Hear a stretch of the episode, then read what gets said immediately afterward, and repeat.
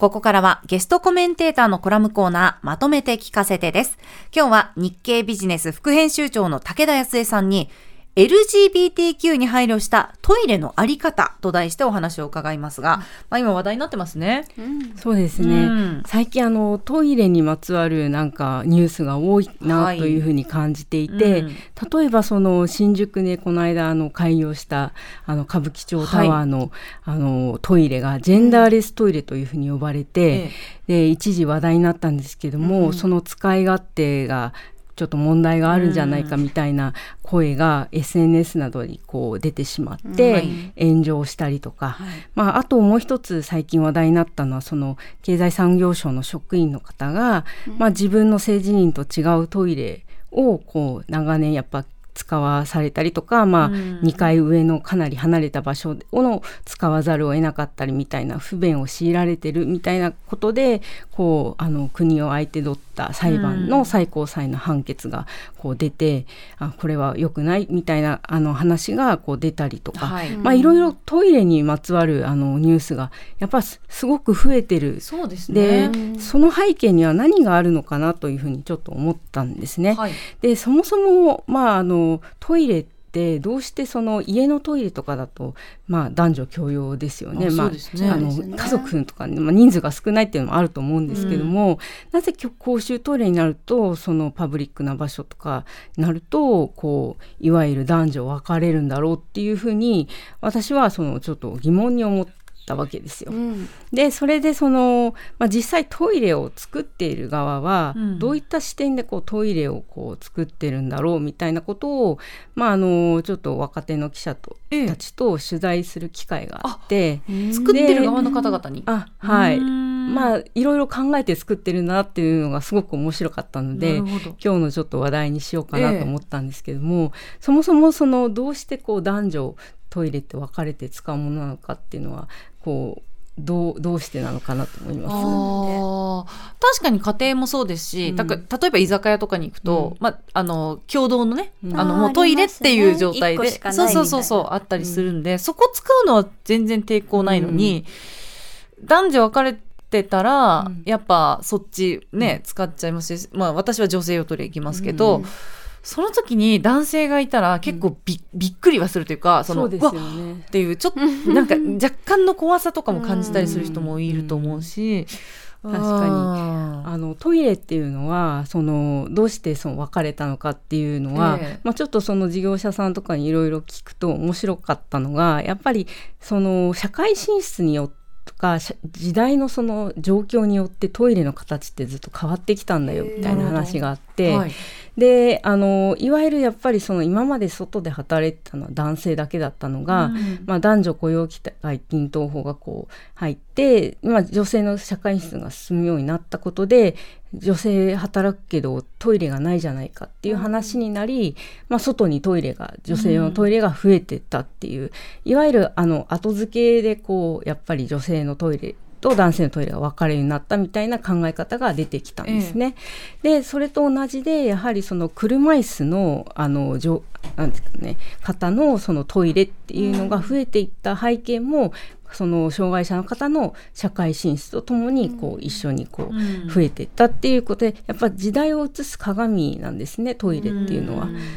でそういう中でその我々がこうトイレはこうあるべきだみたいなこう規範がやっぱりできてきてしまっていると。でその中で今多様性をやっぱりこう尊重するような風潮がいろいろ出てきている。はい、でそういう中でこう私たちのこの元からのその刷り込まれた考え方と新しい考え方がこうやはり今こうせめぎ合っている状況なのかなと私は思いますけれどもね。あの昨日新幹線乗ってたんですけど、うん、その新幹線のトイレって、うん、こうなんか男女分かれてるのもあれば、うん、男女両方のマーク書いてあるのもあって、まね、まあ、昨日そこ使ったんですけど、その時にあのやっぱ便座が上がってる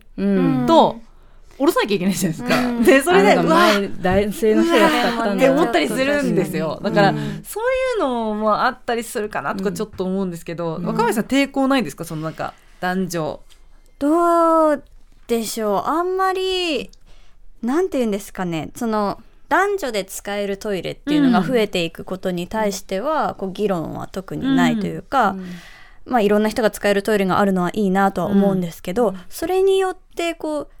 男性専用のものとか女性専用のものが減ってしまうっていうのは、ちょっと選択肢が逆に狭まってしまうのは、個人的にはあんまり嬉しくないかなとは思います。選択あったらやっぱ女性用男性用共同ってあったら、はい、まあ全部空いてたら女性用いっちゃうっていうのはありますよね。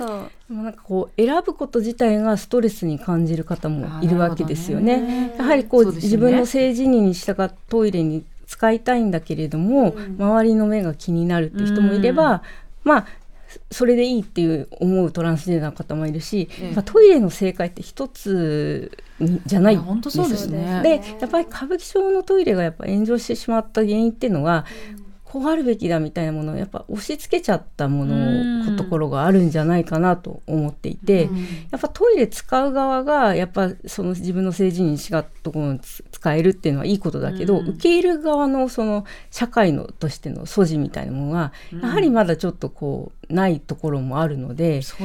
ら辺のコンセンサスをこう合わせていくっていうのがすごく大事だなと思っていて、であともう一つそのやはりそのトイレをこう何ですかね男女共用トイレ使いたいっていうニーズっていうのは実はあのトランスジェンダーの方以外にもたくさんあって、例えば最近そのイクメンがこう っていう言葉が出てきて、はい、男性がその小さいねあの赤ちゃんとかその女の子自分の娘さんと一緒に、やっぱお出かけした時にトイレがあのやっぱ女性トイレ女の子一人で小さい子連れていけないので、うん、そうなると男性トイレ行かざるを得なくてそうなるとちょっとあの周りの目がみたいなところありますよね。みたいな方とかあと同じようにそのお父様を介護している娘さんとか、ええ、そういったそのいわゆるこう異性同士でこうやはり一緒に行動しなきゃいけない方ってやはり多いんですね。うん、そういう方にもやっぱ男女共トイレのニーズがあるので、うん、やはり大事なことは理由を問わないっていうのがやはり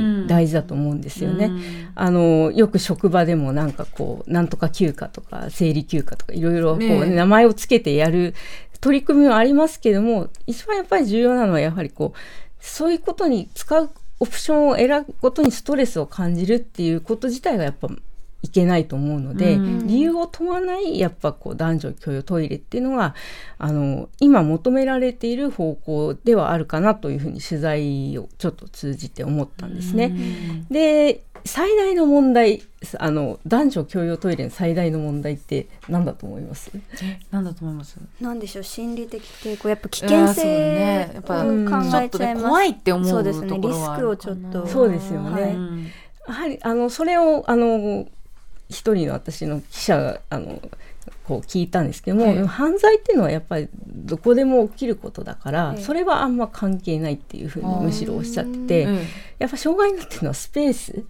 あのやはり男女共用トイレって場所取るんですよね。あのでその男性トイレだと小便器がわーって並んで、えー、あの回転率も速くできるけど、うん、やはりドア開けたり閉めたりとか、うん、そういうやっぱこう空間がかなり課題だと、うん、そこをどういうふうにこう作っていくのかっていうのが事業者さんの今の知恵の見せ所だというふうには言ってましたね。うん。そうか。だでもまああれですよね。お家のトイレとかで考えると、うん、普通にこの便座があってっていう便器が、うん、あの多分一般的だと思うんですけど、うん、それで男性も慣れてるじゃないですか、家庭で考えると、はい、でもやっぱりその外に出ると、その男性用小便器があってとか、であの我々も居酒屋とかでその男女共用で入ると、あ男性用小便器だとちょっとびっくりしたりとかする時もあるじゃないですか。で、うん、一個だけは、その共同になっても私正直いいんですけど、一個だけのは、その便座下がるようにだけ、やっぱしてほしい。あれ指でこうピーってやるのが、やっぱすごく抵抗があって。なるほど、なるほど。そう、それなんかも、もしトイレ事業者の方にこれが伝わるなら、あの、自然に便座も下がるようになんかしてほしい。自動とかありますもんね。難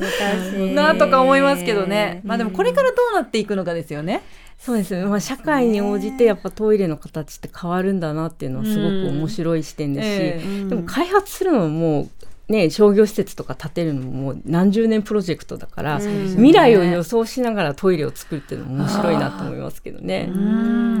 ということで今日は武田さんに LGBTQ に配慮したトイレのあり方についてお話しいただきました。今日のゲストコメンテーター、日経ビジネス副編集長の武田康江さんとはここでお別れとなります。武田さんありがとうございました。ありがとうございました。ありがとうございました。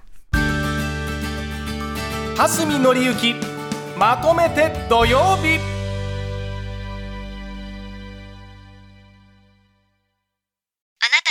成間違ってます。平成のすべてを目撃したと自称する町浦ピンクが真相を激白。